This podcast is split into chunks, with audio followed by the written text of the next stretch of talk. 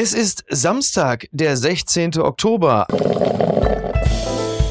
Apokalypse und Filterkaffee. Die frisch gebrühten Schlagzeilen des Tages. Mit Mickey Beisenherz. Einen wunderschönen Samstagmorgen und herzlich willkommen zu Apokalypse und Filterkaffee mit der Wochenendbeilage. Und auch heute blicken wir ein bisschen auf die Schlagzeilenmeldungen der Woche. Aber wir reden über all das, was uns bewegt, was uns interessiert, was auch Sie interessieren sollte. Und ich äh, freue mich sehr, dass er sich die Zeit genommen hat. Er ist ein, ja, großer Literatur- und Filmkenner. Das kann auch damit zusammenhängen, dass er selber von Beruf, und jetzt dürfen Sie schon entsetzt äh, eigentlich aufspringen, Filmproduzent ist. Also, und, und dann sitzen wir auch noch in München in einem Hotel zusammen. Also klischeehafter kann es eigentlich schon nicht mehr kommen. Hallo, Friedrich Oetker. Hallo, lieber Mickey. Der Fall Kurz. Ja, der Doppeldeutigkeit ist natürlich bewusst äh, eingezogen. Arbeitet ihr bereits an einem Drehbuch? ja, ich weiß gar nicht, ob das schon in der Mache ist. Es gibt ja normalerweise ein paar andere Fernsehmacher, die sich den ganz brandaktuellen Themen immer sofort annehmen. Hat Lars Eidinger schon die, äh, Lars die, Eidinger die Kurz, oder, oder unter Umständen äh, Nico Hoffmann. Soweit ich weiß nicht. Äh, wieso? Du äh, möchtest dir das als Film vorstellen oder wie man das machen würde? Ich denke, also Wirecard ist ja schon, ja. Äh, ist ja glaube ich sogar, ist ja sogar schon gelaufen. Ich weiß es gar nicht. Ich, man kommt ja nicht hinterher, ne? Ich glaube, es gibt drei Projekte. Eins ist glaube ich gelaufen. Aber in dem Fall Kurz würde ich glaube ich nicht auf Richtung äh, mich auf Kurz fokussieren, sondern eher auf den Grafen Schallenberg. Schallenberg, ja. ne? Titel Fand zu kurz gekommen. Ja, oder? Meine, meine, meine sechs, meine sechs Wochen als Kanzler, als Lichtdubel des Kanzlers. Das ist ja Wahnsinn, ne? Der wird ja wirklich jetzt nur in den Kanzlersessel gehievt, so wie, was weiß ich, so Leute, die in so einem spanischen Hotel sind und sagen, Inge, hör mal, um sechs werden die liegen. Du gehst jetzt runter zum Pool, ich penne noch bis acht, dann komme ich runter, du musst aber die zwei, das ist ja Wahnsinn. Ja, er ist das gräfliche Handtuch auf der Liga. Wirklich? Ja. Ich hatte ja mit Hasnain Kasim ja auch schon über diesen Fall gesprochen und diese totale Abgezocktheit, die es äh, in diesem System kurz gibt, auch diese wirklich diese menschlichen Verwerfungen, die ja, also das ist ja echt vom, vom aller, aller übelsten. Was uns aber im Umkehrschluss ja auch wieder an die eigene Politik erinnert, der wir ja speziell Twitter induziert ja auch die, die größtmögliche Verkommenheit unterstellt haben. Aber gerade wenn wir äh, auf unseren österreichischen Nachbarn blicken, merken, da kommen wir, äh, was äh, das Abrauschen der Moral angeht, aber nicht im Ansatz mit. Auch beruhigend eigentlich, ne? ja, also es ist, es ist mal wieder ein Schelmstück aus Österreich. Was mir aufgefallen ist, als jetzt äh, kurz genannt wurde, äh, immer wieder in der Presse ist mir aufgefallen, da wurden dann auch wieder über andere Bundeskanzler, vorherige Bundeskanzler aus Österreich mhm. gesprochen. Ist dir mal aufgefallen, dass die alle coole Namen haben? Die heißen Klima, Kern, Kern. Bier, Bierlein, Gusenbauer, Kurz. ja. Also das ist Kreisky, das ist irgendwie hinter ja. jedem Namen steckt gleich so eine Geschichte. Ja, Kreisky, ne? Kern, ja, viel mit K. Ne? Ja. Ich meine, klar, K und K Monarchie, da muss es natürlich auch mit Kurz und Kern und Kreisky irgendwie weitergehen. Ja. Aber die Österreicher haben halt einfach echt ein unverkrampftes Verhältnis zur moralischen Erosion. Ich glaube, sie blicken einfach, vielleicht ist es wirklich noch so ein bisschen die Verehrung des, des Kaiserreiches und der Kaiser, die natürlich automatisch ja auch immer für sich mehr Rechte in Anspruch genommen haben, als das der gewöhnliche Pöbel war. Auf der anderen Seite hatten sie dann die einzige Verpflichtung zu glänzen und zu scheinen. Und das scheint mir aus der Distanz betrachtet sich einfach fortzusetzen als Anspruchshaltung an die Regierenden. Ja, also auch wenn man, wenn man Adelstitel im Österreichischen ja nur noch als Namenszusatz tragen darf und es sozusagen den Stand nicht mehr gibt, hat Österreich durchaus ein unverkrampfteres äh, Verhältnis zum Feudalismus und zum starken Mann. Das kann man, glaube ich, sagen. Was uns äh, jetzt mal zum, zum Graubrot der deutschen Politik bringt. Blattgold. Es war eine Tragödie mit Ansage, so schreibt die Süddeutsche über Armin Laschet. Wie konnte, Zitat, unser Armin so tief fallen? Bei der Union in Nordrhein-Westfalen suchen sie nach Erklärung für das Scheitern des Kanzlerkandidaten Laschet. Dabei gab es ja Zweifel von Anfang an. Und die gab es natürlich zweifelsohne. Also wir, wir erinnern uns äh, noch an das Frühjahr 2020. Da war Armin Laschet ja auch schon eine nationale Lachnummer, als es dann irgendwann hieß, der möchte gerne Kanzler werden. Haben ja auch viele gesagt, äh, wieso denn ausgerechnet der? Und wenn man sich diesen Text in der Süddeutschen Menschen durchliest, so kommt man ein bisschen auf die Erzählung, dass dieser Armin Laschet sich auch ein wenig für die Bundesrepublik aufgeopfert hat, aus Sorge, dass es einen Rechtsruck in der CDU geben könne, der ich nehme das jetzt mal vorweg, vielleicht auch nur verschoben wurde. Ja, also ich muss insgesamt sagen, dass ich, ich springe jetzt nicht auf den Zug äh, auf, sondern ich bin schon länger der Meinung, dass Armin Laschet äh, natürlich Unrecht getan wurde. Mhm. Es werden jetzt immer wieder äh, Stimmen laut, die sagen, Mitleid hat in der Politik nichts äh, zu tun. Ich sehe das etwas anders. Ja. Also der Armin Laschet ähm, wollte schon die Partei in der Mitte halten, genau wie du sagst. Und vielleicht war er dann doch äh, von einer so unbeholfenen Integrität, dass er sich gegen äh, den Machiavelli aus München äh, nicht, nicht, nicht, nicht durchsetzen konnte. Naja, durchgesetzt hat er sich in gewisser Hinsicht ja schon. Er wurde durchgesetzt von Schäuble und Bouffier, Jawohl. die ihrerseits das jetzt natürlich immer aufs Brot gestrichen bekommen, weil sie Ja. im Grunde genommen so als hätten, so wie damals Manfred Krug und Charles Brauer, die dann Deutschland T-Online-Aktien angedreht haben, so müssen sich jetzt äh, Schäuble und Bouffier ewig anhören, dass sie Laschet als Kandidaten ins Rennen geworfen haben. Es ist furchtbar. Ich meine, wir, es war in äh, gewisser Weise absehbar. Äh, ich kann, kann mich noch an den Witz aus dem Frühsommer erinnern, äh, was ist klein und hat Angst vor dem Herbst? Armin Laschet. Das hat sich ja leider so bewahrheitet. Aber ich muss auch sagen, dass ich mit einer solchen, sagen wir mal, perfiden Herangehensweise von Darth Söder Ja. wirklich nicht gerechnet hatte. Das ist, glaube ich, ohne Vergleich in der bundesrepublikanischen Geschichte. Ich weiß, man redet immer von Wehner und Strauß und, aber das in wirklich in den letzten Momenten des Wahlkampfs, in der Zuspitzung, dass er da immer noch Knüppel vor die Rollerblades geworfen bekommen hat, das war, fand ich schon äh, extrem. Also das ist, da konnte er sich auch nicht wehren. Das war wie zwei Boxer Ja. und der eine aus Aachen war dann eher so die Aachener Pinata. Genau. Und einer der Boxer hatte die Hand hinter den Rücken gebunden und der andere nicht. Naja, und, und wir wissen ja, wie das ist, wenn du erstmal zum Treppenwitz verkommen bist. Ja. Also wir kennen das ja, du musstest eigentlich nur noch Lothar Matthäus sagen, da wurde gelacht, Boris Becker, dann wird gelacht. Und äh, genau, das hatte so ein bisschen äh, Wendler-Pocher-Vibes, ne? Also da war Armin Laschet war der Wendler und Söder war Pocher und man hatte das Gefühl, äh, Laschet steht da mit den Fliegenklatschen äh, um, um den Kopf gebunden und alle lachen, wenn man den Namen Laschet nur sagt. Natürlich äh, unfair und auch hochgradig unseriös in der Betrachtung, aber das ist ja das, auf äh, was wir uns immer gerne selbst zurückwerfen, weil es halt einfacher ist, Politik so zu betrachten. Die Frage ist halt nur, äh, Söder gilt ja nun als sehr klug, sehr durchtrieben, sehr strategisch vorgehend. Hat sich der kluge Stratege Markus Söder in diesem Falle von den eigenen Emotionen fortreißen lassen oder steckt da ein großer Plan dahinter? Ich glaube, es gibt viele ähm, unterstellen ihm ja, dass er Kanzlerkandidat in vier Jahren werden möchte. Das glaube ich sicherlich auch, aber ich glaube, es gibt noch ein weiteres Kalkül. Und zwar, dass er natürlich ähm, ihm die Landtagswahlen ins Haus stehen. Und wenn die CDU im Bund regiert, dann ist es ungleich schwerer für ihn. Die Ja. Ampel ist jetzt eine fabelhafte Zielscheibe. Deswegen war das, ist es für ihn eine Win-Win-Situation, auf die Ampel zu gehen. Was interessant ist, ist, dass viele Leute ja sagen, äh, dass er sich durch seine Sticheleien und Schmutzeleien, wie es ja immer genannt wird, sich es mit dem Unions-Establishment äh, hätte verscherzen können. Nur man muss jetzt sagen, da ist jetzt Vollzirkulation.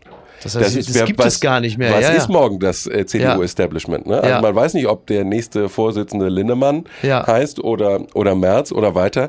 Also der gesamte Bundesvorstand wird hier neu gewählt.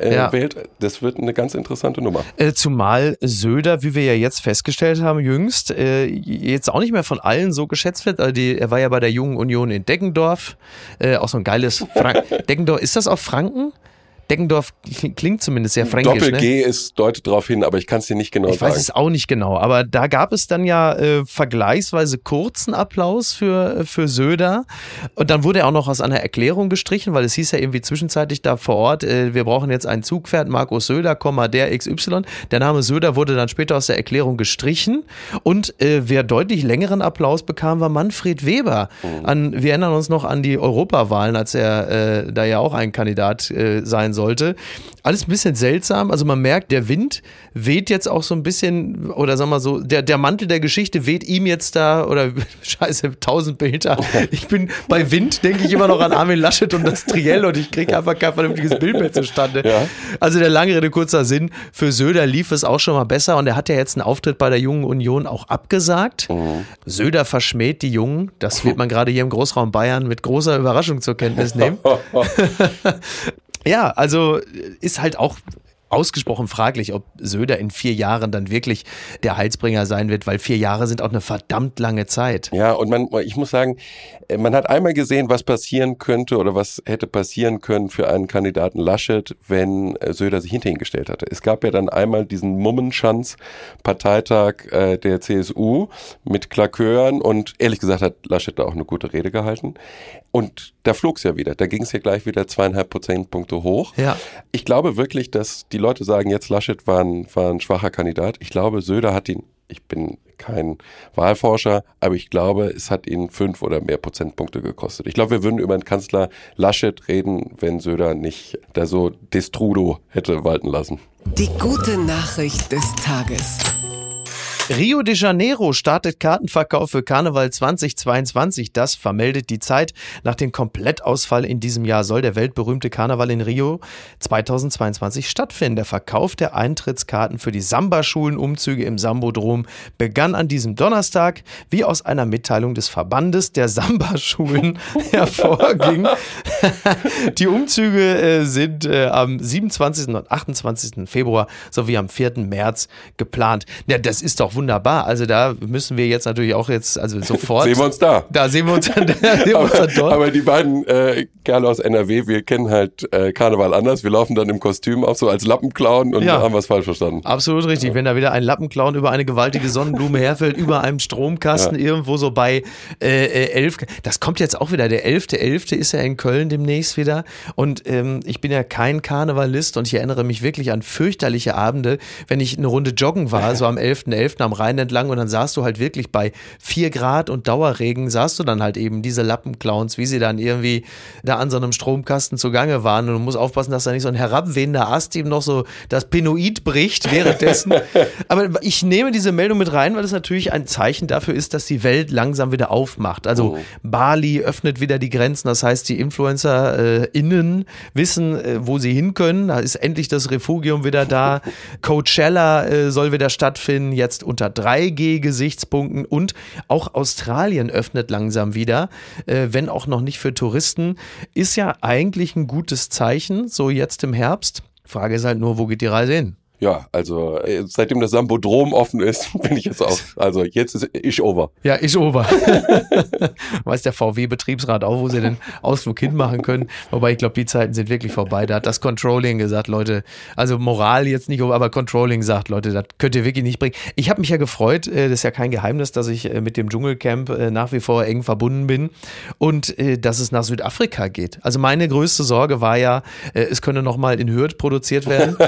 Ja, ja, also nichts gegen den Januar in Hürth. Er ist wunderschön. ja.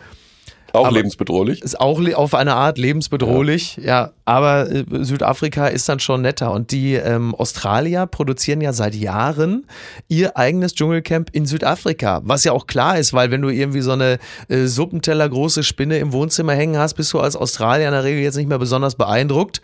Südafrika hat offensichtlich eine Flora und Fauna, wo selbst der gemeine Aussie nochmal zuckt und sagt, "Äh, ich weiß nicht, ob die noch nie in ihrem Leben Elefanten gesehen haben oder keine Ahnung, ich weiß es nicht genau. Vielleicht müssen sie aber auch einfach mit einem Auto nicht runtergelassenen Knöpfen durch Johannesburg fahren. Äh, man weiß es nicht. Die Frage habe ich mir noch nie gestellt. Was für einen Australier, was ist ein exotisches Tier? Ja, vermutlich ein Elefant. Denke ich mal, Ja, ne? ja, Oder? ja. Ja. Schätzungsweise muss Sinn, ja. Macht Sinn. Müssen Ja. wir mal einen fragen. Ja, ich, ich bin ja auch aus persönlichen Gründen daher schon äh, beruhigt, weil als es noch nicht klar war, dass wir nicht nach Australien fliegen würden, da gab es im letzten Jahr, ich glaube, es war sogar noch Prä-Covid-Phase, da kam es aber direkt in dem Strandabschnitt, wo wir wohnen, wenn wir nicht immer ins Camp fahren, wir wohnen ja nicht in Versace, äh, zu mehreren Hai-Attacken. Also direkt da, genau an dem Strand. Da wird ja natürlich auch anders. Und du denkst, hoppala. Insofern äh, bin ich ganz glücklich, dass es so ist. Braucht kein Mensch. Nee. Äh, Ich habe gestern, gestern habe ich äh, mit meinem Sohn ein Buch gelesen und der ist natürlich wie viele Kinder mit sechs Jahren alt total im äh, Dinosaurier-Flash. Sind alle Jungs, aber ich Jungs, weiß nicht, was ne? es ist. Mädchen eigentlich selten, aber Mädchen- Jungs Mädchen, alle Dinosaurier. Aber was interessant ist, ist, dass du umblätterst, alle Tiere, die es zu der Zeit gab, und da gab es schon Haie. Ja, ja. Die sind einfach schon richtig lange mit dabei. Ja, ja. Deswegen, also seitdem bin ich jetzt auch, also ähm, Haifang dafür so ein paar Schillerlocken äh, in Japan finde ich jetzt auch nicht mehr okay. Weil wenn die schon mit, mit Dinosauriern eingeschlagen haben, das finde ich, also das hat mir eine völlig andere Perspektive gegeben. Eigentlich auch interessant, ne, wo du diesen Aspekt gerade aufmachst, dass halt wirklich solche Viecher, keine Ahnung, 70 Millionen Jahre ja. gibt es schon. Und der Mensch, wie lange ist er jetzt auf der Erde? Ist ja vergleichsweise kurze Zeit, aber der kriegt's hin, sie einfach alle auszurotten. Ja, was, was maßen wir uns eigentlich an, wenn du so eine 400 Jahre alte Schildkröte bist? Ja. Bei irgendeiner haben sie jetzt noch irgendein Projektil, eine Patrone äh, aus dem Sezessionskrieg, irgendwie 1862 aus dem Panzer gezogen, die Ja. sind immer noch am rumstrampeln. Ja. Also ähm, müssen wirklich aufpassen. Ja, und natürlich, und also klar, die einmal die Patrone und andererseits natürlich die, die Plastikummantelung von dem Dosenhalter, ne? Das ist ja klar. Oh, furchtbar. Bitte empören Sie sich jetzt. Probleme mit Pax und Billy, äh, das ist jetzt nicht eine neue RTL 2 Doku, sondern es geht um Ikea. Die rechnen monatelang mit Lieferengpässen, das berichtet die Rheinische Post. Die aktuelle Rohstoffkrise geht auch am schwedischen Möbelriesen nicht vorbei. Ikea meldet Lieferschwierigkeiten und rechnet damit, dass sie noch monatelang dauern könnten. Betroffen sind auch besonders beliebte Produktgruppen. Ja, der Packschrank, das weiß man ja, das ist ja mal die goldene Regel, drei Umzüge hält er. Das kann ich bestätigen aus äh, eigener Erfahrung. Und das Billigregal und der Packschrank, also es werden wahrscheinlich ganz viele junge Menschen gar nicht aus ihrem Elternhaus ausziehen können, weil es diesen Packschrank einfach nicht gibt. Ja Apropos. Umzüge. Ja. Was war das Alter, in dem du abgesagt hast, wenn jemand dich gefragt hat, ob du beim Umzug hilfst? Oh, ähm, das ist eine sehr gute Frage, ja.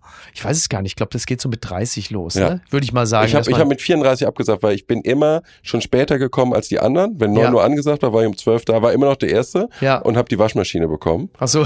Und ich, und ich verstehe nie, warum unten an Waschmaschinen, äh, warum da Klingen angebracht sind. ja. Warum eine Messerklinge? Hast du, also du hast ja, auch mal eine getragen, ne? ja, ja. Das ist ja nicht, äh, das macht auch keinen Sinn. Ja, ja doch, also man weiß halt einfach schon, wenn du das Ding zusammenschraubst, dass irgendwann ein Arsch äh, äh, das Ding da unten anpacken muss. Und dann, Ja. das ist ja ein befriedigendes Gefühl, wenn du im Werk bist und weißt, du wirst also irgendwann so Squid Game-mäßig irgendwann mal jemand. Äh, Du meinst, bei Miele, bei Miele arbeiten ein paar Masochisten. Ich denke ja. Ich denke ja. Ja, vor Ja. allem Sadisten. Sadisten. Ja, gut, beim, wahrscheinlich auch Masochisten, weil die Schichten keinen Spaß machen. Die, diese Lieferschwierigkeiten, das ist ja jetzt ein Thema, also das wird uns ja jetzt in den nächsten Monaten auch noch begleiten äh, in den, in den USA. Ich glaube, Fox News macht jetzt schon sowas wie Christmas Wars auf, weil die Leute aufgrund der Lieferschwierigkeiten, weil die Lieferketten halt einfach überhaupt nicht mehr so reibungslos funktionieren, wie wir es gewohnt sind, dass die jetzt schon anfangen, sich um Weihnachtsgeschenke zu kloppen. Das heißt, äh, wenn Papi äh, den Besuch bei Toys R Us überlebt, dann kann er vielleicht noch den Nikolaus spielen, Blut überströmt. Das ist etwas, das sind wir ja gar nicht gewohnt. Also als Engländer, als Brite sagt man, ja, Ja. tell me about it. Ich stehe schon seit drei Tagen an der Tanke. Aber das ist äh, neu. Aber ich muss ganz ehrlich sagen, also bei Ikea äh, ist mein Mitleid begrenzt, weil die an mir schon so viel Geld verdient haben. Ja. Und immer auf den letzten zwei Metern. Ja. Der Quengelmeter bei Also- Ikea, ich weiß nicht, wie es dir geht, der funktioniert so gut. Ich stehe eigentlich nur, habe eigentlich nur fünf Batterien gekauft, Ja. stehe auf den letzten zwei Metern und zwei Meter später bezahle ich für einen Vorschlaghammer und ein Lammfell. Ja. Wer, wer, wer bin ich denn? Tor. Ja. also ich brauche das nicht. Ich stehe da zu Hause, meine Frau guckt mich mit großen Augen an. Äh, das machen sie sehr gut, muss ich sagen. Ja, aber wie lustig. Sehr gut. Äh, der Quengelmeter. Aber der Quengelmeter dann für Erwachsene, ja? Ja, ja, die, ja, ja also sehr das gut. Ist, das, der, wir Männer sind dafür, wir haben keine Chance. Du blickst dann so in die Runde und hinter dir steht ein Mann mit einem Brecheisen und äh, in dem Moment, wo er bezahlt, weiß er auch nicht mehr weswegen. Aber der Mann steht natürlich da mit dem Brecheisen, weil er äh, sich gegen die Maskenpflicht wehrt. Unterm Radar.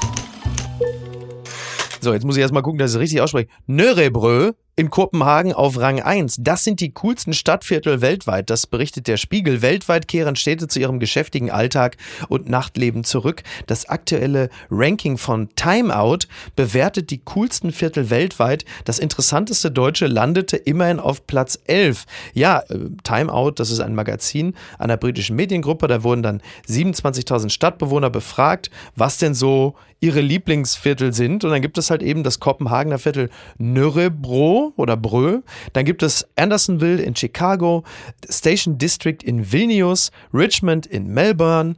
Sehr viel auch im asiatischen Raum. In äh, Seoul gibt es coole Viertel oder halt eben auch in äh, Hongkong. Und das deutsche Viertel, was sehr populär ist, das ist Neukölln. Ja, äh, habe ich gerade wunderbare Schweres Erfahrungen, wunderbare Erfahrungen mitgemacht. Da haben wir im Sommer einen Film gedreht und äh, da stand ich so hinter der Videoausspielung. Das ist ist, es die Verfilmung von Felix Lobrechts Film Sonne und Beton? Oder? Nein, ist es nicht, ist es nicht. Äh, da war ich nicht dran beteiligt. Aber den, äh, nein, das ist eine schöne Komödie äh, für, für Netflix. Aber auf jeden Fall, ich glaube, die, die Neuköllner sind, äh, die haben das äh, Film etwas über. Ja. Und ich stand da und ich dachte auf einmal, Mensch, was schwitzt denn so? Und dann ist mir aber aufgefallen, dass mir aus dem zweiten Stock jemand mit einer Gießkanne auf den Kopf schüttet. das war meine, meine Neukölln. Wollte dich willkommen heißen? Ja, also das ist, man, ich glaube, die riechen das, dass man aus München kommt. Ja, ich, ich denke auch. Du, du, wirst, du wirst vielleicht deinen Anteil äh, an der ganzen Geschichte gehabt haben. Ich weiß ja nicht, wie du da durch ich. Neukölln Ich flanierst. war fünf Minuten aus dem Auto, schon war ich nass. An der, bei der Gelegenheit erinnere ich mich gerne daran, wie Lukas Vogelsang und ich einmal äh, das Berliner Olympiastadion besucht haben und äh, sowohl der gänzlich affektierte Lukas Vogelsang, so auch sein geistiger Partner ich, kamen äh, bereits an der S-Bahn-Station an als einzige Fußballfans in Kamelhaarmänteln. und da dachte ich auch, ja, das ist genau das, was sich so die, die Berliner Fans noch gewünscht haben, wer da so mit ihnen im Stadion ist. Ja. Was Neukölln auszeichnet, äh, laut Time Out Magazine sind ähm, kein Stadtteil fängt die Dynamik des modernen Berlin ein äh, besser ein als Neukölln. Da würde ich jetzt mal sagen, der Berliner Flughafen kann eigentlich auch ganz gut, aber das mal am Ja. Rande. Er empfiehlt für die Rubrik der perfekte Tag. Beginnen Sie den Tag mit frischem Gebäck von Le Brot. Okay. Spazieren Sie dann am Kanal entlang und kehren Sie auf einen Kaffee im Companion ein. Nach einem Gang etwa durch den Körner Park und Tempelhof lassen Sie den Abend mit türkischen Leckereien vom Grill im Örnek Lahmacun Grillhaus ausklingen. So, also am Ende wenn man sich die Beschreibung mal anhört, wie diese Viertel so sind, dann sind es doch meistens irgendwie, und das soll überhaupt nicht spöttisch klingen, aber es sind meistens dann äh, entweder Vintage-Läden oder äh, Läden mit äh, fair gehandelter Ethnokultur und Schmuck. Äh, sie ähneln sich im Kern dann doch immer sehr. Es, es geht natürlich sehr viel auch um, um Kunst und Museen, was ja auch gut und richtig ist. Die Frage ist halt nur, was zeichnet denn ein lebenswertes, schönes Viertel eigentlich aus? Und was ist vielleicht das schönste Viertel, das du kennst? Ja, ich muss natürlich Schwabig sagen. Was Ja. will ich sagen? Aber den, äh, mir ist nur aufgefallen, als ich mir die Liste angeguckt habe, äh, in keinem der Viertel, also ich war kaum in einem, ich glaube Ja. bis auf das in Ich auch Chicago. nicht. Ich auch nicht. Ähm, ja. Ach doch, und- da warst du. In Chicago warst Oh, du? oh ja, das ist auch ganz, ganz lässig, muss ich sagen. Und ich habe schon gar nicht in einem von denen gewohnt. Da ist mir wieder aufgefallen, wie uncool ich bin. Ja. Aber ich bin natürlich großer Schwabing-Fan. Das Ja. wird sich, glaube ich, auch nicht mehr ändern, auch wenn die äh, Todesrate durch äh, Lastenradunfälle in, in die Höhe schnellt. Also inzwischen ist das, brauchen wir eine eigene Spur. Aber ansonsten ist Schwabing Was sehr zeichnet. Schwabing aus? dass es immer noch eine gewisse Heteroni äh, Heterogenität in den, was die Bewohner angeht, Mhm. hat. Also du hast immer noch den Tante-Emma-Laden Ja. und äh, du hast immer noch die Leute, die seit 40 Jahren da wohnen. Ja. Da muss man aufpassen, dass sich das jetzt nicht zunehmend rausdrängt. Genau. Aber es ist nicht restlos gentrifiziert. Ja. Das mag ich sehr gerne. Und, Ja. und es gab jetzt noch eben durch Corona und durch die Ausfälle hat ja äh, Markus der Erste erlassen, dass man jetzt schon in den Restaurants, den Restaurants vorbauen kann, sozusagen die Parkplatzfläche mitnutzen darf. Die Schani-Gärten. Die Schani-Gärten. Ja. Und die haben natürlich nochmal richtig äh, mediterranes Flair in die Stadt gebracht. Also das macht richtig Spaß. Ja, ich liebe München ja auch sehr. Das ist ja auch kein Riesengeheimnis. Diese Schani-Gärten finde ich toll. Also wenn ich die, die Süddeutsche lese und es wird irgendwas über Schani-Gärten geschrieben, da wird mein Herz immer schon so, Ja. so warm. Ich mag das. Der Begriff kommt, glaube ich, irgendwie daher, weil ich glaube, das ist so irgendwie so eine Vereinnahmung von Italienern. Der Gianni und der ist natürlich Nein. dann, na, der. Schani, der Schani und weil die Italiener offensichtlich mit diesem ganzen Kram angefangen haben, sind es halt die Schani-Gärten. Das ist die, die. Etymologie, die ich hier anzubieten habe an der Gianni. Stelle. Ja. ja. Finde ich, finde ich auch sehr schön. Ansonsten ist es völlig klar, äh, wenn ich in fremden Städten bin, steuere ich diese Hipsterviertel äh, zielsicher an und ergötze mich dann auch daran. Im Umkehrschluss sind es natürlich genau solche Typen wie ich, die diese Viertel dann kaputt machen. Ja, wir versauen das wir eigentlich. versauen das einfach. Aber das äh, wischen wir einfach weg. Aber du hast vollkommen recht. Wir sind, eigentlich sind wir die Gentrifizierung. Ja, natürlich, natürlich. Also da, wo ich lebe äh, in Hamburg, ich lebe übrigens äh, nicht in äh, Eppendorf oder Eimsbüttel, was man annehmen müsste. Da ist es ja auch so, dass man diese Viertel für die Heterogenität schätzt, aber es sind natürlich genau solche Arschgeigen, die diese Preise bezahlen, die diese Viertel letzten Endes kaputt machen. Das ist ja auch auch äh, einer der Gründe, warum ich nach wie vor ein, ein glühender Freund der Sozialdemokratie bin, weil ich mir halt einfach als Auftrag dieser Partei wünsche, dass sie ja genau für diese Dinge sorgen, dass halt diese Viertel bezahlbar bleiben. Weil, weil ich möchte nicht in einer Gegend wohnen, in der ich nur Leuten wie mir begegne, so sehr ich mich selbst auch schätze. Gott forbid. Was ist denn da schiefgelaufen? 18,89 Millionen Euro. Banksys Schredderwerk erzielt Rekordpreis. Protest gegen eskalierenden Kunstmarkt befeuert ihn nun. Das berichtet der Stern. Der Hype um Banksy kennt offenbar keine Grenzen. Sein nach einer Auktion geschreddertes Werk Girl with Balloon hat nun bei Sotheby's unter neuem Namen fast 19 Millionen Euro erzielt. Rekord für ein Banksy-Werk. Wir erinnern uns, das war übrigens schon 2018. Das kommt mir vor, als sei es noch gar nicht so lange her, als dieses äh, Werk äh, versteigert wurde und kaum fiel der Hammer, wurde auch der Schredder in dem Bild betätigt. Dann gab es ein großes Hallo und ja, am Ende war es erstmal zerstört. Also so ein bisschen wie NSU-Akten oder was jetzt oder, Oh. oder die Festplatten Oh. von Kurz in Österreich.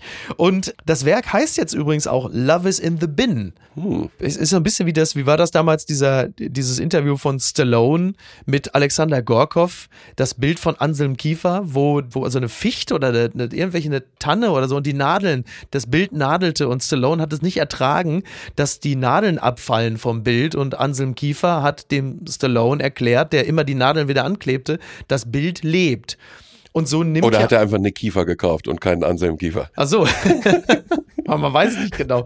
Stallone, ja, ich weiß nicht, wobei Stallone ist schlau. So einfach. Naja, andererseits der Kunstmarkt, der kann sich ja vieles erlauben. Es ist ja wirklich des Kaisers neue Kleider. Ja. Wenn genügend Leute mitmachen, ist es halt äh, Kunst. Schöne Grüße an Leon Löwentraut und Oliver Pocher.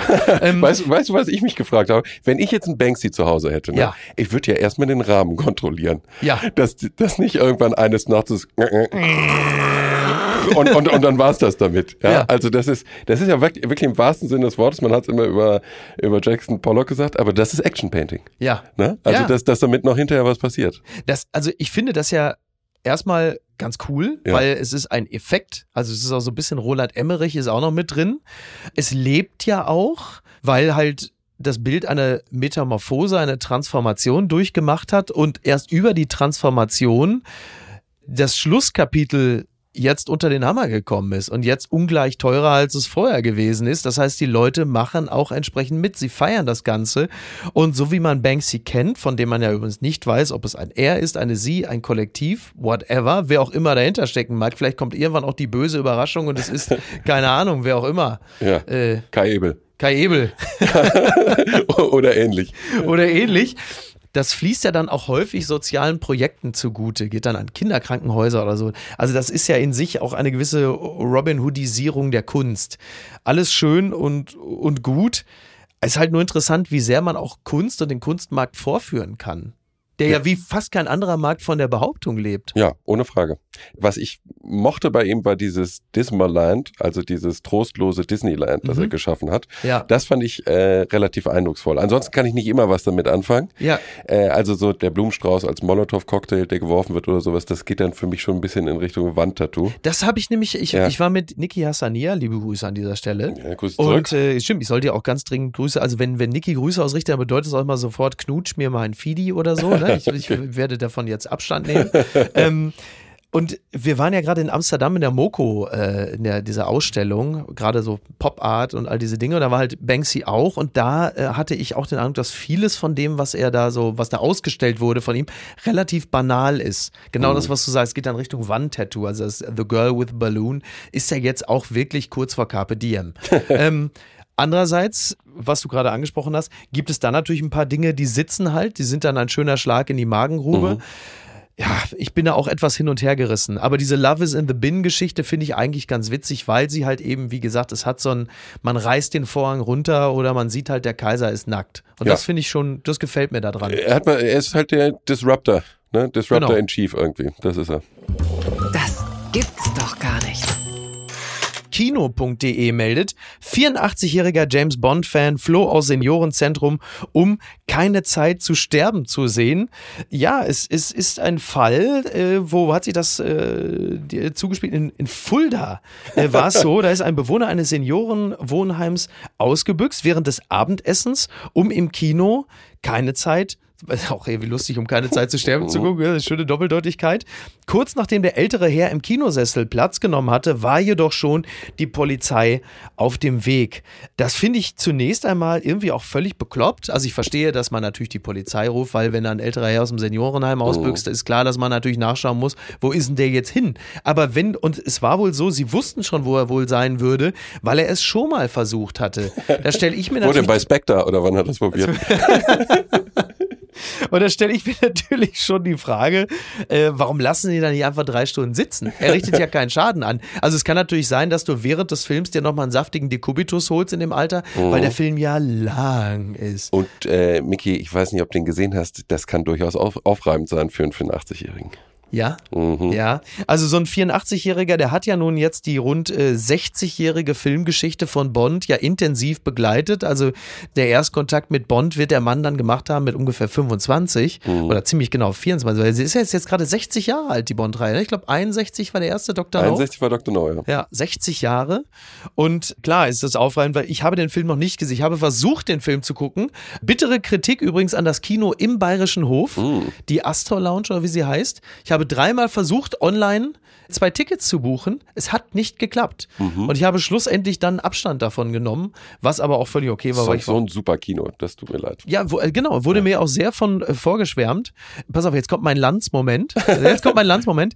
Ich äh, habe am Rande vom Kölner Treff mit Felix Neureuter darüber gesprochen. Der hatte mir das Kino empfohlen. So, damit äh, wäre das auch beendet an Ja, dieser schön. Stelle. Ähm, gut, dass wir es auch gehabt haben. Ich habe den Film noch nicht gesehen. Ich würde ihn sehr gerne gucken. Du selber hast mir ja äh, äh, unlängst davon vorgeschwärmt. Was macht diesen Film so sehenswert, Klammer auf? Ist er überhaupt sehenswert, Klammer zu? Ja, du, als ich dir da vorgestern von erzählt habe, habe ich ja also vorgeschwärmt. Jeder muss sich sein eigenes Mhm. äh, Bild machen. Ich habe nur gesagt, ich sag nix. Ja. Die haben auf jeden Fall was mit einem vor, wenn man in den Ja. Film reingeht. Das kann Ja. man schon sagen. Also Nummer eins ist, ich bin ja dem Kino verbunden und ich finde es fabelhaft, dass wir jetzt wieder einen Film haben mit drei Millionen Zuschauern. Mhm. Das ist natürlich toll für die ganzen Kinobetreiber. Und der Film hat unglaubliche Stärken. Also da sind Setpieces drin und die ersten 20 Minuten Ja. sind wirklich ein, ein ganz großer Schluck aus der Pulle. Und ich mag auch den Hans Zimmer Score, ehrlich gesagt, auch wenn er wirklich zimmerig ist. Ja. Und äh, die Kamera ist fabelhaft und so. Das Ding bei dem Film ist, es ist ein bisschen, James Bond ist ein bisschen Gast im eigenen Film. In seinem eigenen Best-of? Was ist es? Ja, So- es ist, es so ist so, es ist sehr vogue, Ja. äh, es ist sehr zeitgeistig. Verträgt sich das mit der Figur Bond? Der Natürlich überhaupt nicht. Also Ja. der ist ja ein äh, äh, misogynistischer oder misogyner, sagt man glaube ich, Alkoholiker, äh, ja. alkoholkranker äh, Dinosaurier, Ja. äh, kalte Kriegsdinosaurier. Äh, das verträgt sie natürlich überhaupt nicht. Er ist äh, Frauen gegenüber höflich, also der ganze Chauvinismus Mhm. ist richtig rausgekerchert worden. Das vermisst man auch gar nicht so sehr. Das Problem ist eher, dass Figuren eingeführt werden, wie es gibt ja dann eine andere Doppel-Null-Agentin, Mhm. eine Frau, die dann 007 ist. Und das ist ja gut, so Ja. jemand zu etablieren, aber Ja. da muss man ihr auch ein paar Zeilen geben. Und Ja. da muss man ihr eine Aufgabe geben. Weißt Ja. du, das ist immer so, am Ende sind sie dann in dem geheimen Headquarter des Bösewichts, Ja. aber sie macht ungefähr das Licht an und er macht den Rest. Also Okay, es, ist, ja. es ist so die Aufgabenteilung. Das ist auf seine Art und Weise dann ja auch wieder misogyn. Absolut. Ja. Ja. das ist also Phoebe Waller-Bridge, die, äh, die Fleabag? Genau, die Fleabag, ähm, Großkünstlerin, äh, ist ja übers Drehbuch drüber gegangen. Aber irgendwie ist die ganze Sache etwas halbwarm, wobei sie sehr radikal ist in dem, Mhm. was passiert. Vor allen Dingen mit dem, das Figurentableau wird durchaus ausgedünnt. Ja, ich schön formuliert. Ja, wa- was mich an dem Bond als Begleiterscheinung extrem gestört hat, ist, dass unfassbar gespoilert wurde. Ja. Also, ich meine, das ist natürlich auch ein Einzelschicksal, wenn man die Bild liest. Da wurde auf der letzten Seite halt einfach lustvoll im Grunde genommen der komplette Plot und das Ende vorweggenommen. Ich habe es aber wiederum auch, auch von intelligenten Menschen bei Twitter gelesen oder bei Facebook, die halt einfach völlig ohne Scham und ohne Triggerwarnung Ja. geschrieben haben, äh, wie der Film zu Ende geht. Ich kann damit leben. Ich kann trotzdem in einen Film reingehen, wenn ich weiß, wie er endet. Aber ein bisschen blöd ist es schon. Also, das, das ist, schon, ist schon ein bisschen doof. Ansonsten, was ich so diversen Kritiken entnommen habe, ist unter anderem, dass auch hier wieder der Filmbösewicht, in, in diesem Fall gibt es ja zwei, äh, Rami Malek, so blass sei. Und das ist ja ein bisschen das, was man Spectre mit Christoph Waltz ja auch schon vorgeworfen hat. Und ich verstehe nicht, wieso sie es nicht schaffen, ohne den Film gesehen zu haben, muss ich dazu sagen, es nicht schaffen, diesen Bösewichtern und den großartigen Schauspielern, die sie verkörpern, mehr Raum zu geben. Das erschließt Das sich mir ist das nicht. Problem jetzt auch bei Keine Zeit zu sterben, ist, der Plan des äh, Bösewichts ist vollkommen nebulös. Ich weiß immer noch nicht, was er eigentlich vorhat. Also er, Mhm. Ja. hat, eine, er hat eine tolle Waffe entwickelt, Ja. die ähm, durchaus Parallelen zum Coronavirus aufweist. Das, das wollte ich sagen, Ähm, ja. Deswegen äh, hat, hat Sony MGM sehr gut daran getan, äh, so lange zu warten, um den Film äh, rauszubringen. Nee, Remy Malek ist einfach, der hat irgendwie so wie Phantom der Oper, hat er hat so eine, so eine, so eine Kappe an und äh, so eine Maske an und es hat unglaubliche Bezüge auf die griechische Mythologie, das Ganze. Ja. Also, dass man gerade geliebte Menschen nicht anfassen darf mit diesem Virus und sowas, das ist alles. Wir wurden ja, Ja. alle, alle mal ja. im Deutschunterricht mit Medea, Ja. äh, Aeschylochos, Seneca und alles wurden wir ja alle mal gequält. Das ist richtig. Und äh, darauf gibt es die Bezüge. Das sieht man auch schon im Vorspann. Da sind dann immer wieder äh, griechische Statuen mit eingebaut und sowas. Also Schon, ja. sie schwingen das ganz große Rad. Ja, ja. Ja, die Frage ist halt nur, braucht es das? Für mich braucht's nicht. Es ist ein gelungenes Zitat drin. Das ist immer wieder, es gibt ja den einen übersehenen Bond, nämlich den im Geheimdienst ihrer Majestät mit George Lazenby, Ja. mit Diana Rick, die dann stirbt so Genau. We have all the time in the world, das, das äh, Louis Armstrong dann singt. Da gibt's einen sehr gelungenen Bezug drauf. Ja. Und da hat man auch mal kurz, äh, kann man eine Männerträne verdrücken, würde ich sagen. Eine Sache muss ich noch dringend erwähnen, weil Niki Hassania darauf bestanden hat. Äh, Scream. Es gibt einen Trailer zu Scream 5. endlich. Endlich wieder Scream. Also man, man sieht ja den Trailer, sind auch alle wieder dabei, ne? Und dann halt auch wirklich dieses. Sind alle wieder dabei, aber das ist doch irgendwie, wie geht das? Ah Ja, stimmt, ja, alle, also alle, die überlebt haben, sagen wir Ja, mal so, alle überlebt haben. Und natürlich sehen wir dann halt eben auch schon wieder äh, Bilder dieser wirklich teilweise fürchterlichen Maske. Ähm, und neben Courtney Cox ist halt eben auch wieder die legendäre äh, Figur dabei. Und Neve Campbell steht es übrigens ganz gut, dass sie Mhm. ein bisschen älter geworden ist. Finde sie sieht da, ist, ist das jetzt auch schon wieder chauvinistisch, wenn ich erstmal erzähle, dass sie da auch sehr attraktiv ist. Das ist das Erste, was mir aufgefallen ist. Neben dem Schrecken. Scream ist 25 Jahre her. Den habe ich damals in, äh, jetzt klingt schon wieder ein bisschen lanzig, den habe ich äh, äh, in New York damals geguckt mit meinem Cousin Thomas, weil wir 19 waren. Wir Aha. konnten nichts anderes machen. Wir konnten ja uns nicht betrinken. Das war der Mega-Hit damals in New York, weil das so das, die Revitalisierung des Horrorgenres war von Wes Craven.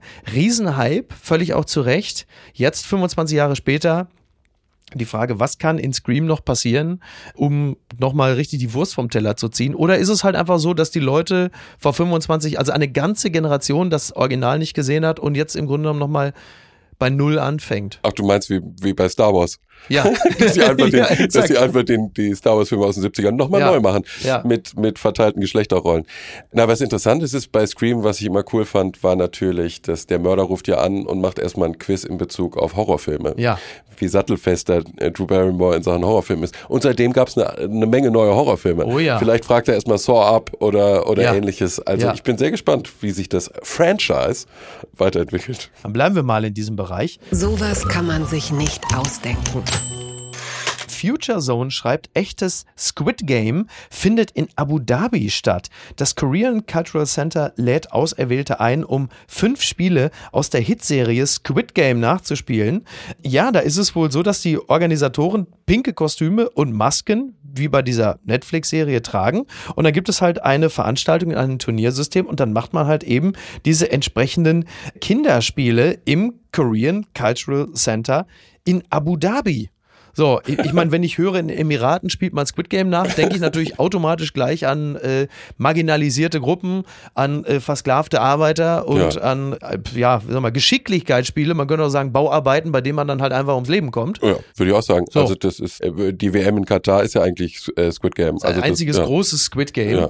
Ich habe die Serie auch noch nicht gesehen. Mhm. Das hat auch damit zu tun, dass mir gesagt wurde, dass man nicht nebenbei mal eben kurz aufs Handy gucken kann. Man muss da sehr intensiv dabei bleiben, um das Ganze zu gucken. Ich habe es ja zwischenzeitlich schon mit Wolfgang Menges Millionenspiel verglichen.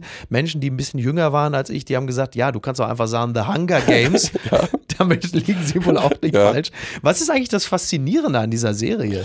Na, was toll ist, ist natürlich, du hast einen völlig anderen Zugang, weil so viele unterschiedliche äh, Zuschauergruppen Zugänge haben. Mhm. Für dich findest du als Zugangsperson, als Empathieperson oder als Avatar, der in dieser Welt umhergeht, ist ein alter Mann, ein junger, eine Frau, ein, ein Gangster und sowas. Du kannst dir einen rauspicken. Ja.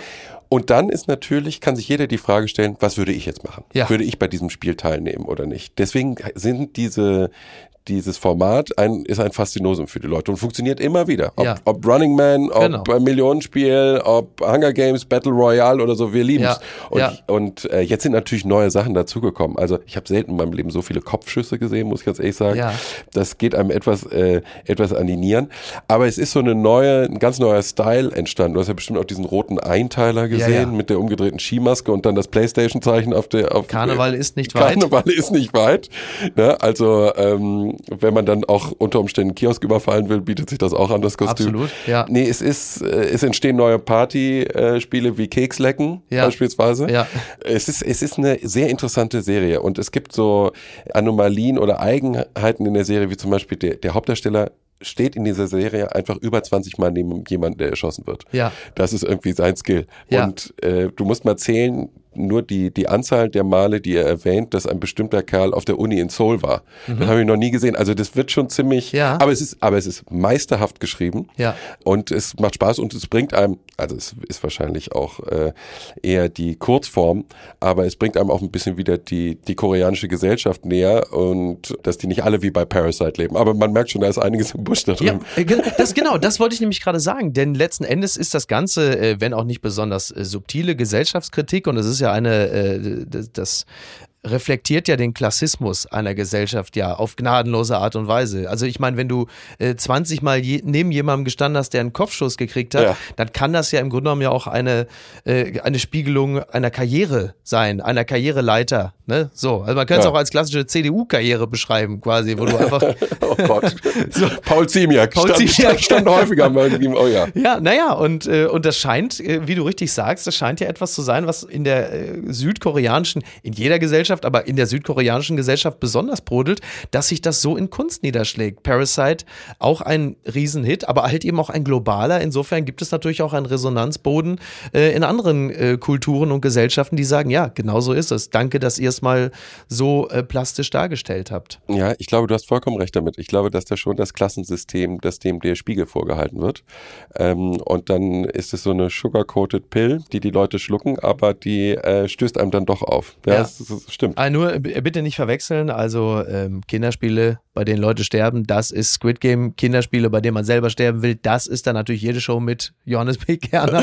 Ist, bitte. Übrigens, äh, die, die Meldung habe ich noch, dass äh, wegen Squid Game die Verkaufszahlen von weißen Vans um sieben 1800 Prozent gestiegen sind. Also es gibt ja immer dann so entsprechende Kleidungsstücke. Also seit Peaky Blinders äh, rennen natürlich Menschen wie Tommy Schmidt eigentlich nur noch mit der Schlägermütze rum. Gut, das hat dem Steffen Baumgart jetzt natürlich im Großraum Köln äh, abgenommen. Es gibt ja dann so diese, diese, was ist es dann? Äh, wie, wie nennt man sie? Signature Pieces. Äh, da gibt es jetzt einen Begriff, der mir gerade nicht einfällt. Und in diesem Falle sind es bei Squid Game offensichtlich weiße Vans, Slip-ons. Da bin ich aber Early Adopter, weil Ja. ich mit denen seit Jahren rumrenne. Und jetzt muss ich mir wahrscheinlich dann noch äh, vorwerfen lassen, äh, dass jetzt hier der alte weiße Musst wieder auf die, Air, musst wieder auf die Airways umsteigen. ja, oder ich nehme die bunten Turnschuhe von Lothar Matthäus.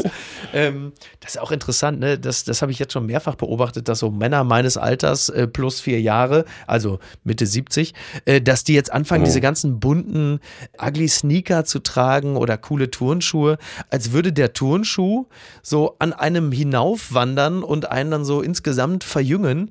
Im Umkehrschluss glaube ich ja, dass diese Form der Bekleidung noch deutlicher den Kontrast offenlegt zwischen der Jugendhaftigkeit des Schuhwerks und der, der erschreckenden Alterung des Gesichts äh, einen Meter weiter oben. Ja, ja, und die, und die Jeans wird irgendwie krumm, äh, wird enger. So, jetzt Und- reicht's.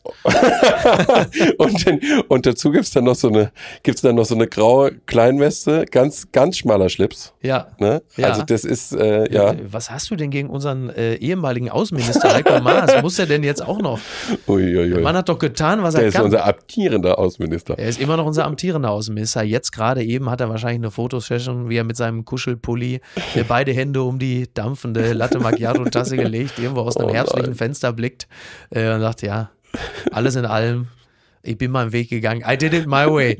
Oh, apropos Zapfenstreich, natürlich immer die, die Hymne von den Leuten, die sich neben den ganz Großen der Geschichte einordnen, wie Gerd Schröder. Ja. Ne, der hatte natürlich My Way. Immer der- My im- Way. Ja, immer, immer. Immer my way. Die, Ich, wirklich. die Tönnies, die Schröder dieser Wirklich? Welt, da ist unter My Way geht's nicht. Wirklich, ja, Ja. gerade so Tönnies, genau. Ja, Ja. ich mach mein Ding. Ist ja auch letzten Endes, ist ja die, die deutsche Ja. Adaption. Und My Way, äh, da habe ich irgendwann auch mal was drüber geschrieben. Also daran kannst du sie ja auch wirklich erkennen, ne? Weil es bedeutet ja im Grunde genommen ja nichts anderes als absolut unreflektiertes Arschloch. Regrets I had a few. Ja. But quite too few, too few to mention. Mhm. Wo du sagst, ja, du hast wirklich, also mach dir wirklich bloß keine, mach dir nicht zu viele Gedanken über dein Tun. Du hast wirklich alles richtig Ja, gemacht. das ist doch wie die, die Stefan Effenberg Autobiografie. Äh, Ich habe es allen gezeigt. ich habe es allen gezeigt. das ist doch, ich würde sagen, also da hat, äh, da hat er nicht um heißen Brei herumgeredet. Ja. Ne? Das ist relativ deutlich, was er von sich hält. Das Ich habe es allen gezeigt. Also, Ich habe es angezeigt, vor allen Dingen kam diese Autobiografie ja raus. Äh, Ganz kurze Zeit, nachdem er zum zweiten Mal aus der Nationalelf zurückgetreten ist, nachdem nach so, er hatte da so zwei relativ mäßige Spiele, fairerweise muss man sagen, unter Erich Ribbeck. Da war es insgesamt jetzt nicht unbedingt so eine ganz, ganz glanzvolle Ära. Aber direkt danach zurückgetreten, wieder nach ein bisschen Kritik und danach das Buch, ich habe es allen gezeigt, wo du sagst, ah, hätte man, ja, gut. ich habe es ein paar gezeigt. Die gute Tat des Tages. Das ist ja so ein bisschen äh, untergegangen. Angela Merkel geht ja nochmal so auf ganz große Welttournee. Sie ist am heutigen Samstag in der Türkei und äh, trifft äh, Tayyip Recep Erdogan. Sie hat ja vorher schon den Papst getroffen, dann war sie in Israel. Also sie geht ja wirklich auf große Abschiedstournee. Und jetzt ist sie bei Erdogan, wo man sagt, ja, dann musst du auch nochmal durch. Da musst du Ja. auch noch hin. Ich möchte an dieser Stelle auch nochmal verweisen auf das Heft äh, Die Kanzlerin des großartigen äh, Medien, ich möchte fast sagen, der Citizen Kane äh, Hamburgs, so mal mal so ein kleines Sternchen dran zu setzen. Äh, Oliver Wurm hat das großartige Heft Die Kanzlerin rausgebracht. 16 äh, Autoren und Autorinnen schreiben über Angela Merkel und äh, beurteilen ihre Amtszeit, ihre Herkunft und äh, alles, was mit ihr zu tun hat und was wird. Tja, Angela Merkel. Was wird denn jetzt aus Angela Merkel? Was, was glaubst du denn? Werden wir noch was von ihr hören? Also sie wird mit Sicherheit jetzt nicht irgendwie in den Aufsichtsrat von RWE wechseln oder der Bahn. Das kann ich mir nicht vorstellen. Hm. Also was, was ich interessant finde an der Betrachtung der Figur Merkel ist, dass viel mehr noch als ihre politischen Entscheidungen oder all die Entscheidungen, die sie nicht getroffen hat, am Ende am meisten geschätzt wurde, dass sie genauso popelig daherkam wie jeder andere Bundesbürger auch. Also die, die Bescheidenheit als Kernkompetenz und auch letzten Endes so Wiederwählbarkeitsindikator, das ist mir schon aufgefallen. Also diese, diese Urlaubsbilder aus Südtirol in all ihrer Hansaplastfarbigkeit, die dann letzten Endes den Weg bereitet haben, um die nächste Bundestagswahl auch zu gewinnen, finde ich als Bemessungsgrundlage für ein politisches Schaffen ist vielleicht ein bisschen überspitzt formuliert, aber dass der der Bundesbürger und die Bundesbürgerin sich vor allen Dingen darin wieder gesehen hat, die erhebt sich nicht über andere, die lebt so bescheiden, die will auch nicht mehr sein als wir, die will sich nicht so, äh, will sich nicht so in den Vordergrund drängen. Also immer dieses leicht, ja, na komm, ist doch, na, reicht auch. Ähm, das fällt mir schon auf. Also wir haben es einfach, wir haben ja gerade schon über Kurz gesprochen. Also nicht, dass ich mir das, das österreichische System wünsche, um Gottes Willen, das tue ich nicht. Aber wir sind schon eine Nation, die ungern andere strahlen und scheinen lässt. Und insofern war Angela Merkel für uns natürlich auch eine, eine anlehnungsfähige Figur. Ja, also ich habe, ich glaube, dass äh, Charisma in der Politik förderlich ist, aber ich bin kein Fan von den von den starken Männern. Das muss ich ganz ehrlich sagen. Buster, Und, außer von dem, den finde ich, also das, der hat natürlich große Verdienste. ich hab's Deutschland. allen gezeigt. Er hat es allen gezeigt, ja. Also wenn ich in einer Runde zwischen Trump, Putin, äh, Erdogan, äh, Johnson etc., da war sie schon die Erwachsene im Raum. Das muss man ja einfach sagen. Ja. Ich glaube, man muss diesen, diese letzten vier Jahre unter einem völlig anderen Perspektive sehen als die vorigen zwölf. Und die letzten vier Jahre hat sie natürlich dahingehend mitgestaltet, als sie dieses wirklich fürchterliche Kabinett zusammengestellt hat. Das wird ja gerne vergessen, dass das ja in erster Linie unter ihrer Federführung gestand, äh, geschah. Man tut ja ganz häufig so, als hätten irgendwie diese ganzen kleinen Racker rund um Scheuer, Altmaier, Klöckner und wie sie alle heißen, Angela Merkel ihre politischen Ambitionen kaputt verwaltet. So war es ja nun nicht. Ja, ähm, ich bin gespannt auf das nächste Kabinett, wen wir da wiedersehen werden. Äh, Vor allen Dingen auch, sagen wir mal, die Aufteilung in der grünen Spitze. Wenn die Annalena Baerbock sagt, dass sie vom Völkerrecht kommt, müsste sie ja ein Grundinteresse am Außenministerium haben. Das ist richtig. Ob Herr Habeck dann unter Umständen das Umwelt- und Wirtschaftsministerium als Kombiministerium nimmt, ist interessant. Ja. Was in den Kuhhandel mit einfließt, unter Umständen mit Frau Göring-Eckardt, damit sie Bundespräsidentin wird. Ja. Also es sind unfassbar viele Variablen im Spiel. Total, total. Da- Das wird ja auch hochspannend. Also selten, ich, ich weiß nicht, wie es dir geht, also ich empfinde schon eine große Aufbruchsstimmung. Ich glaube, das letzte Mal, wie es das 98 gegeben hat, äh, diese Selfies, diese Fotos, so banal sie auf ihre Art und Weise auch sein mögen, sie haben aber trotzdem schon Aufbruch vermittelt und auch Hoffnung, weil du auch gemerkt hast, wer so viele Fotos von sich postet und inszeniert, der muss jetzt ja auch liefern. Das ist ja auch völlig klar. Du kannst ja nach diesen ganzen Bildern, nach, der, nach diesen ganzen ikonischen Posen, kannst du ja jetzt nicht mehr davon zurück. Es ist ja jetzt auch völlig klar, es wird dann Koalitionsverhandlungen geben.